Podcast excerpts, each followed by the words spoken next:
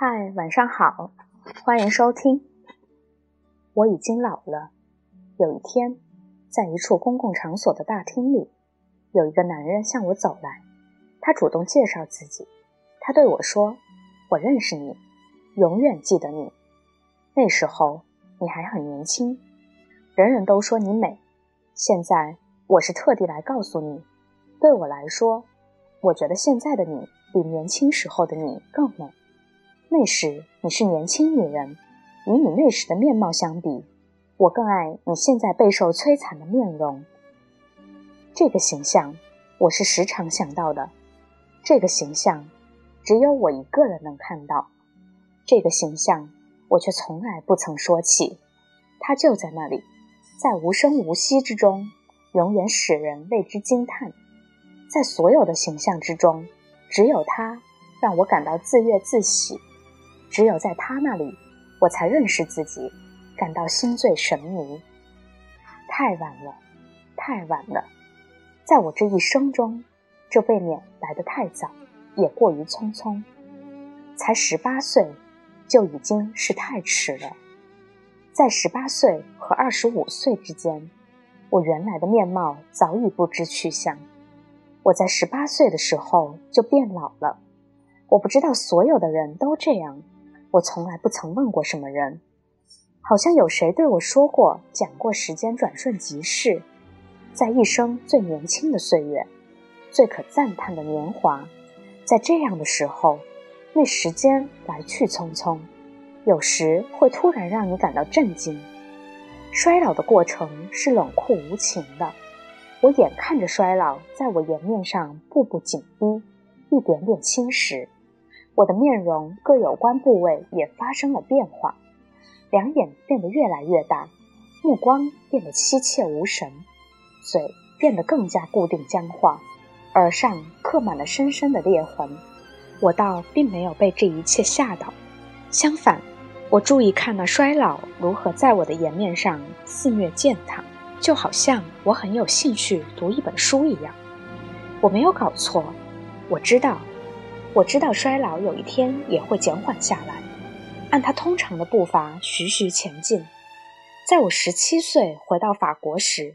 认识我的人，两年后，在我十九岁又见到我，一定会大为惊奇。这样的面貌虽然已经成了新的模样，但我毕竟还是把它保持下来了。它毕竟曾经是我的面貌，它已经变老了，肯定是老了。不过，比起它本来应该变成的样子，相对来说，毕竟也没有变得老到那种地步。我的面容。已经被深深的干枯的皱纹撕得四分五裂，皮肤也支离破碎了。它不像某些娟秀纤细的容颜那样，从此便告毁去。它原有轮廓依然存在，不过实质已经被摧毁了。我的容颜是被摧毁了。对你说什么好呢？我那时才十五岁半，那是在湄公河的轮渡上。在整个渡河过程中，那形象一直持续着。我才十五岁半，在那个国土上，没有四季之分，我们就生活在唯一一个季节之中，同样的炎热，同样的单调。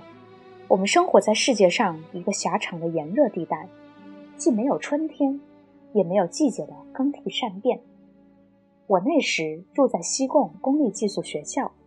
食宿都在那里，在那个供食宿的寄宿学校。不过上课是在校外，在法国中学。我的母亲是小学教师，她希望她的小女儿进中学。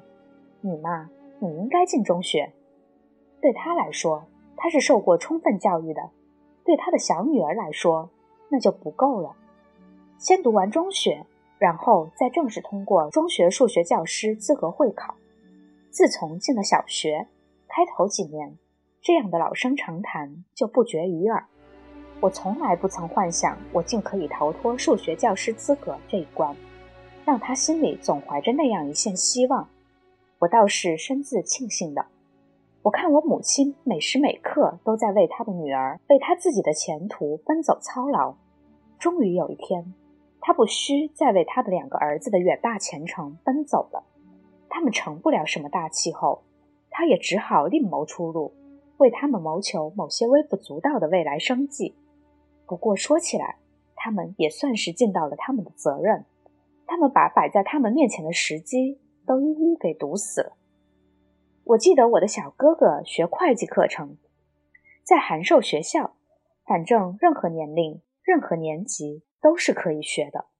我母亲说：“补课呀，追上去呀。”只有三天热度，第四天就不行了，不干了，换了驻地，函授学校的课程也只好放弃。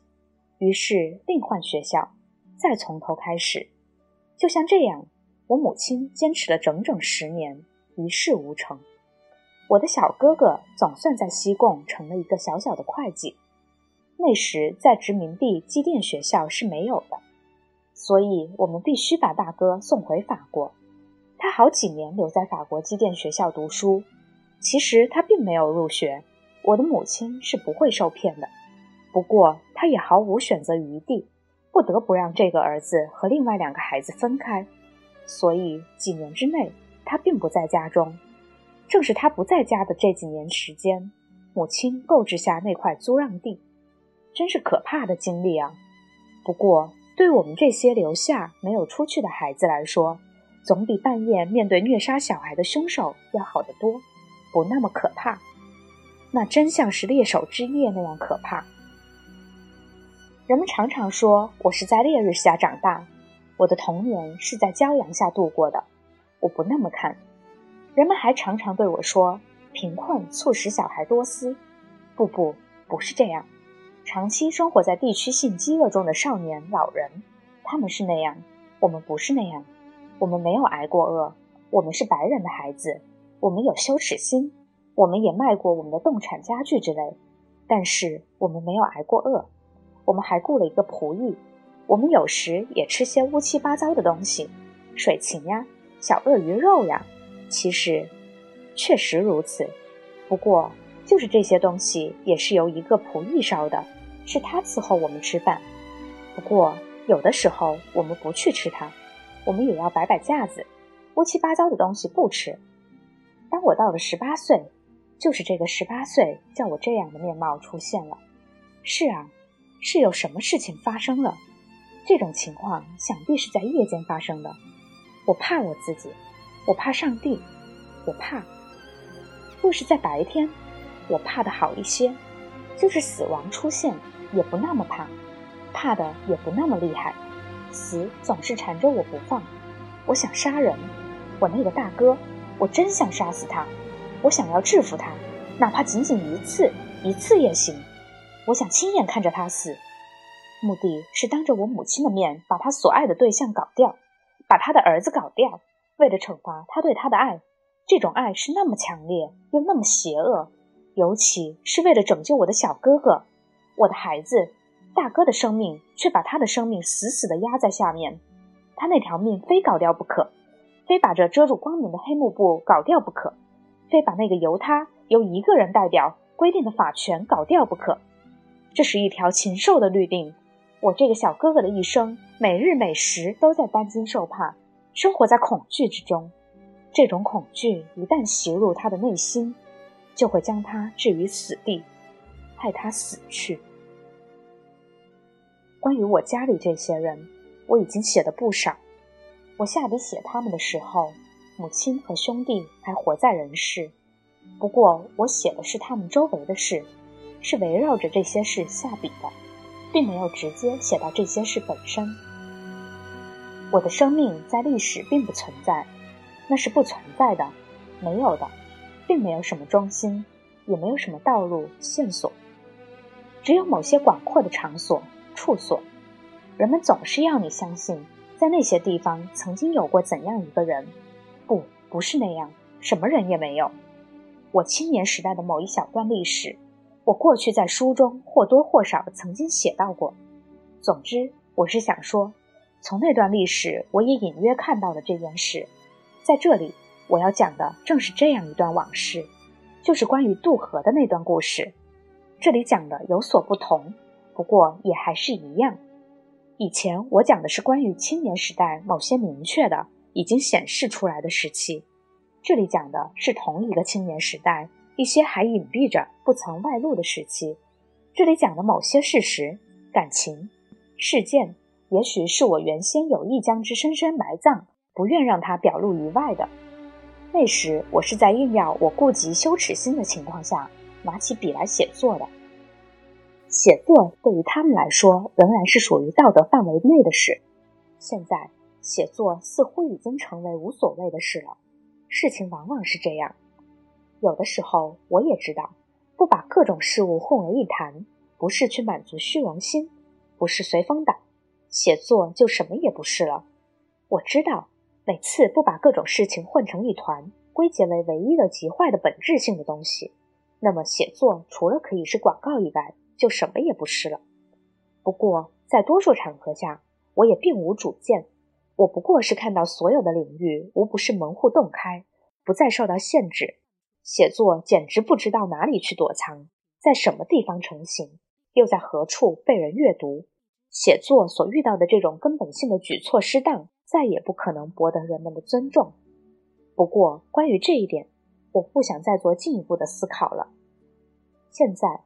我看我在很年轻的时候，在十八岁、十五岁就已经有了以后我中年时期内饮酒过度而有的那副面孔的先兆了。烈酒可以完成上帝也不具备的那种功能，也有把我杀死、杀人的效力。在酗酒之前，我就有了这样一副酗酒面孔，酒精跑来证明了这一点。我身上本来就有烈酒的地位，对它我早有所知。就像对其他情况有所知一样，不过说来奇怪，他竟先期而至。同样，我身上本来也具有欲念的地位。我在十五岁就有了一副耽于逸乐的面目，尽管我还不懂什么叫逸乐。这样一副面貌是十分触目的，就是我的母亲，她一定也看到了。我的两个哥哥是看到的。对我来说，一切一切就是这样开始的。都是从这光艳夺目又疲惫憔悴的面容开始的，从这一双过早就围上黑眼圈的眼睛开始的，这就是 experiment。我才十五岁半，就是那一次渡河，我从外面旅行回来，回西贡，主要是乘汽车回来。那天早上，我从沙利乘汽车回西贡，那时我母亲在沙利主持一所女子学校。学校的假期已经结束，是什么假期我不记得了。我是到我母亲任职的学校一处小小住所去度假的。那天我就是从那里回西贡，回到我在西贡的寄宿学校。这趟本地人搭乘的汽车从沙利市场的广场开出，像往常一样，母亲亲自送我到车站，把我托付给司机，让他照料我。他一向是托西贡汽车司机带我回来。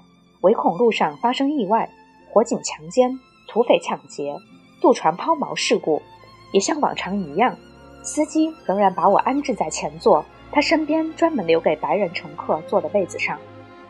这个形象本来也许就是在这次旅行中清晰地留下来的，也许应该就是在河口的沙滩上拍摄下来。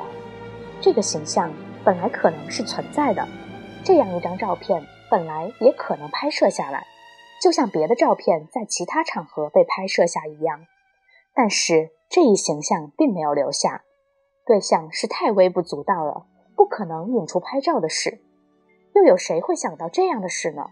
除非有谁能预见这次渡河在我一生中的重要性，否则那个形象是不可能被摄取下来的。所以，即使这个形象被拍下来了，也仍然无人知道有这样一个形象存在。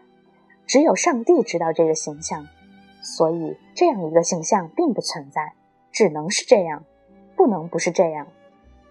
他是被忽略、被抹杀了，他被遗忘了，他没有被清晰的留下来，没有在河口的沙滩上被摄取下来。这个再现某种绝对存在的形象，恰恰也是形成那一切的起因的形象。这一形象之所以有这样的功效，正因为它没有形成。这就是那次渡河过程中发生的事。那次渡河是在交趾支那南部、遍布泥泞、盛产稻米的大平原。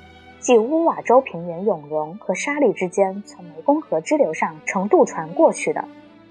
即乌瓦州平原永隆和沙利之间从湄公河支流上乘渡船过去的。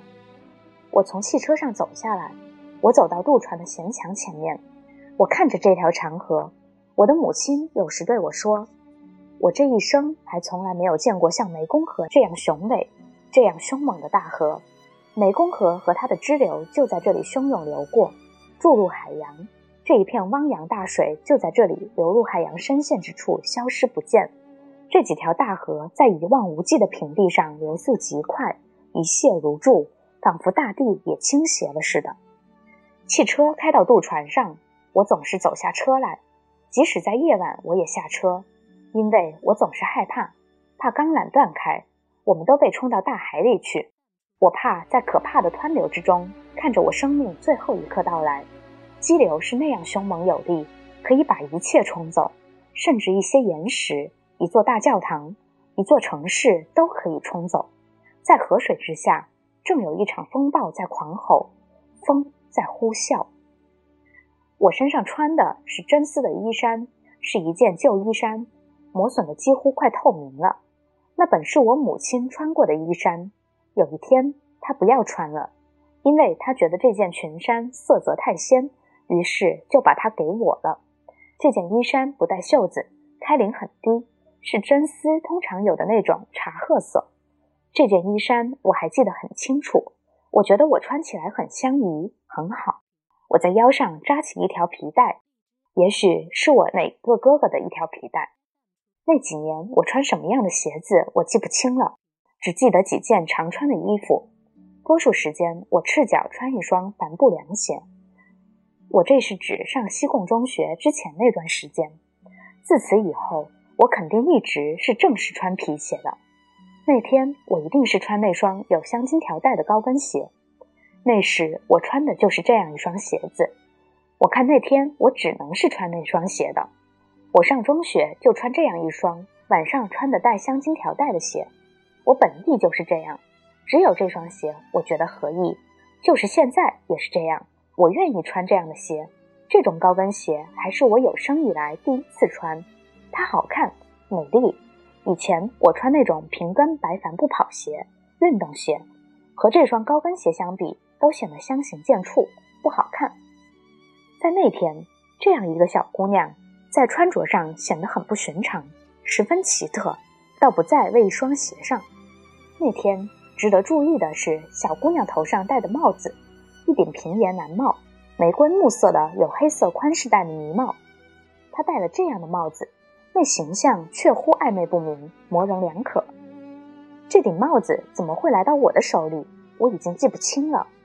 我看不会是谁送给我的，我相信一定是我母亲给我买的，而且是我要母亲给我买的。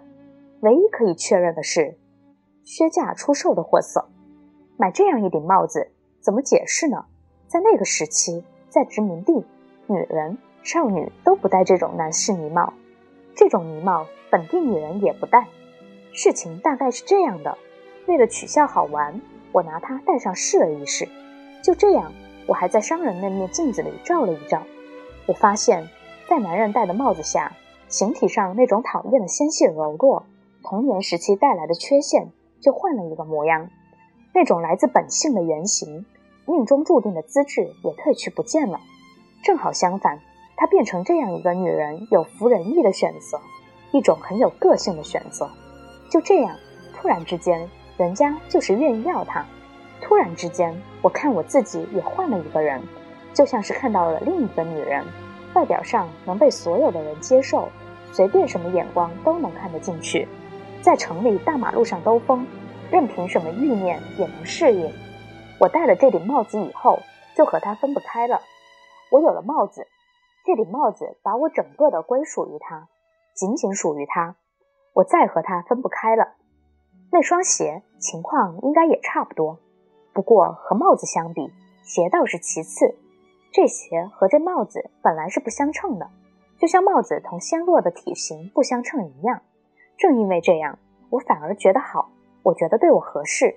所以这鞋、这帽子，每次外出，不论什么时间，不论什么场合，我到城里去，我到处都有穿它戴它，和我再也分不开了。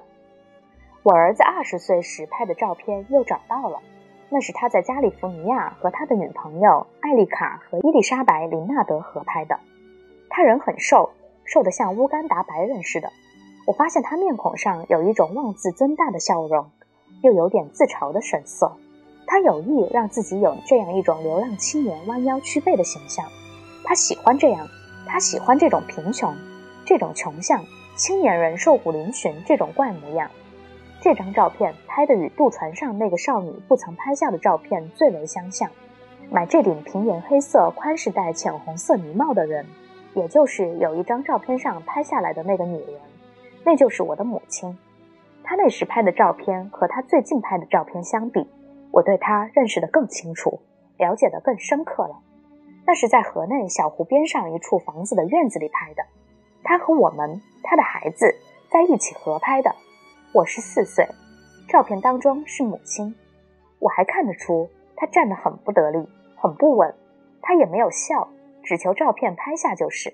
她板着面孔，衣服穿得乱糟糟，神色恍惚，一看就知道天气炎热。他疲惫无力，心情烦闷。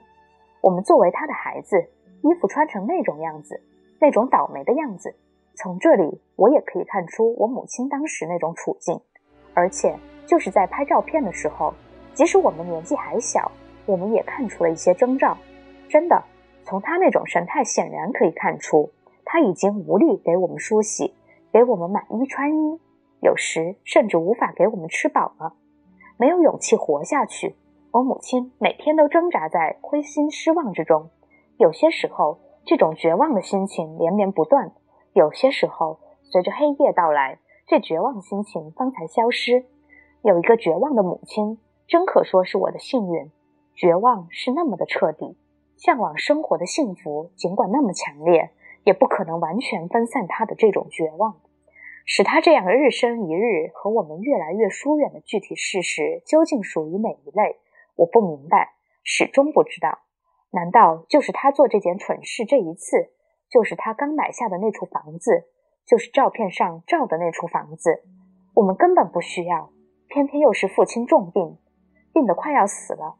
几个月之后他就死了。偏偏是在这个时候，难道就是这一次？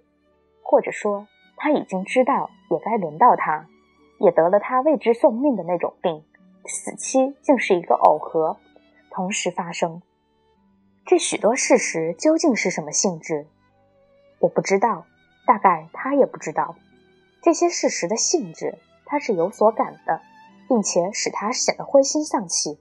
难道我父亲的死或死期已经近在眼前？难道他们的婚姻成了问题？这个丈夫也成了问题？几个孩子也是问题？或者说，这一切总起来难道都成了问题？天天都是如此，这一点我可以肯定。这一切肯定是来势凶猛、猝不及防的。每天在一定的时间。这种绝望情绪就要发作，继之而来的是一切都告停顿，或者进入睡眠，有时若无其事，有时相反，如跑去买空卖空房子、搬家，或者仍然是情绪恶劣、意志消沉、虚弱，或者有的时候，不论你要求他什么，不论你给他什么，他就像是一个王后，要怎么就怎么。小湖边上那栋房子就是在这样的情况下买下来的。什么道理也没有，我父亲已经气息奄奄，快要死了。还有这平原呢帽，还有前面讲到的那双有镶金条带的鞋，就因为这些东西，他小女儿那么想要，就买下来了。或者平静无事，或者睡去，乃至死掉。有印第安女人出现的电影，我没有看过。印第安女人就戴这种平原呢帽，梳着两条辫子垂在前胸。那天我也梳着两条辫子，我没有像惯常那样把辫子盘起来。不过尽管这样，那毕竟是不同的。我也是两条长辫子垂在前身，就像我没有看见过的电影里的印第安女人那样。不过我那是两条小孩的发辫。自从有了那顶帽子，为了能让它戴到头上，我就不把头发盘到头上了。有一段时间，我总是拼命梳头。把头发往后拢。我想让头发平平的，尽量不让人看见。每天晚上我都梳头，按我母亲教我的那样。每天晚上睡前都把辫子重新编一编。我的头发沉沉的，松软而又怕痛，红铜似的一大把，一直垂到我的腰上。人家常说我这头发最美，这话由我听来，我觉得那意思是说我不美。我这引人注意的长发，我二十三岁在巴黎叫人给剪掉了。那是在我离开我母亲五年之后，我说剪掉，就一刀剪掉了，全部发辫一刀两断，随后大致修了修，剪刀碰在颈后皮肤上冰凉冰凉的，头发落满一地。有人问我要不要把头发留下，用发辫可以编一个小盒子，我说不要，以后没有人说我有美丽的头发了。我的意思是说，人家再也不那么说了，就像以前。在头发剪去之前，人家说我那样。从此以后，人家宁可说他的眼睛美，笑起来还可以，也很美。看看我在渡船上是怎么样的吧。两条辫子仍然挂在身前，才十五岁半。那时我已经敷粉了，我用的是托卡绒香脂。我想把眼睛下面双颊上的那些雀斑掩盖起来，我用托卡绒香脂打底，再敷粉，敷肉色的。乌比刚牌子和香粉，这粉是我母亲的。她上佐托府参加晚会的时候才涂粉。那天我还涂了暗红色的口红，就像当时的樱桃的那种颜色。口红我不知道是怎么搞到的，也许是海伦拉格奈尔从他母亲那里给我偷来的，我记不得了。我没有香水，我母亲那里只有古龙香水和棕榈香皂。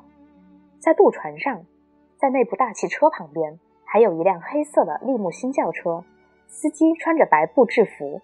是啊，这就是我写的书里写过的那种大型灵车啊，就是那部莫里斯莱昂博莱。那时驻加尔各答法国大使馆的那部朗西亚牌黑轿车还没有写进文学作品呢。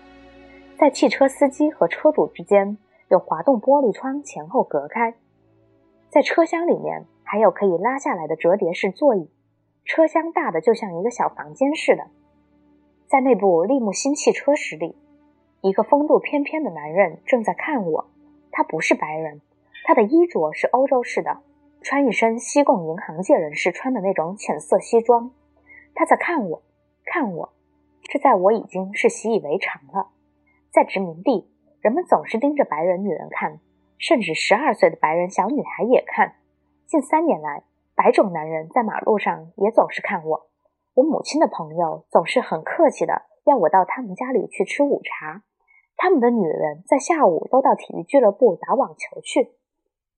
我也可能自欺自误，以为我就像那些美妇人，那些招引人盯着看的女人那样美，因为的确别人总是盯着我看。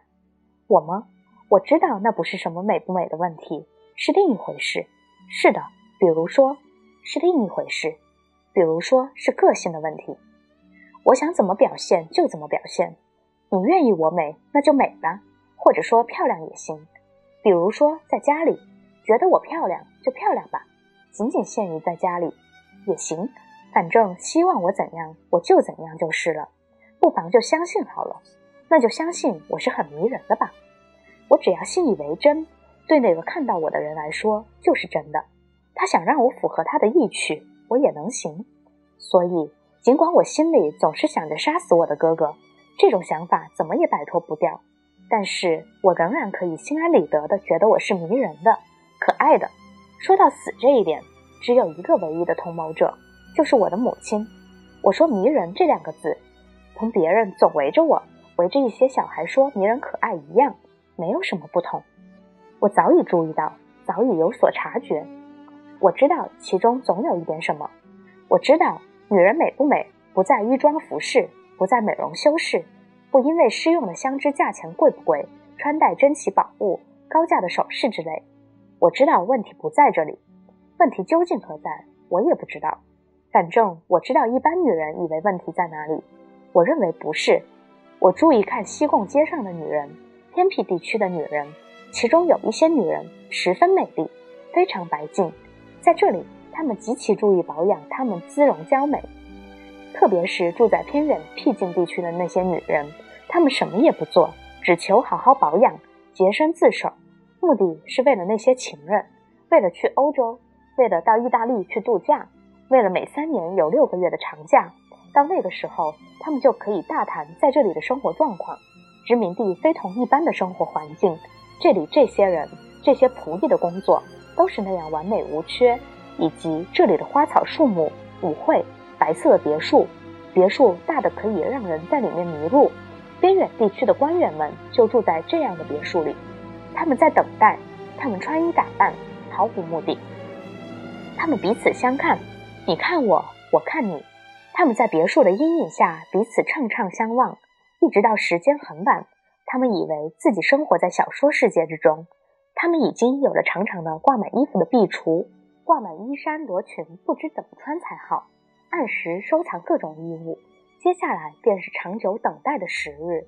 在他们中间，有些女人发了疯，有些被当作不说话的女仆那样抛弃了。被遗弃的女人，人们听到这样的字眼落在他们身上，人们在传播这样的流言。人们在制造这种侮辱性的谣传，有些女人就这样自尽死了。这些女人自作、自受、自误，我始终觉得这是一大错误。就是因为没有把欲念激发出来，欲念就在把它引发出来的人身上，要么根本就不存在，只要那么看一眼，它就会出现；要么是它根本不存在，它是性关系的直接媒介；要么就什么也不是。这一点我早就知道了。这一点，这一点我早就知道了。只有海伦·拉格奈尔在这个法则上没有犯过错误，他还滞留在童年时期。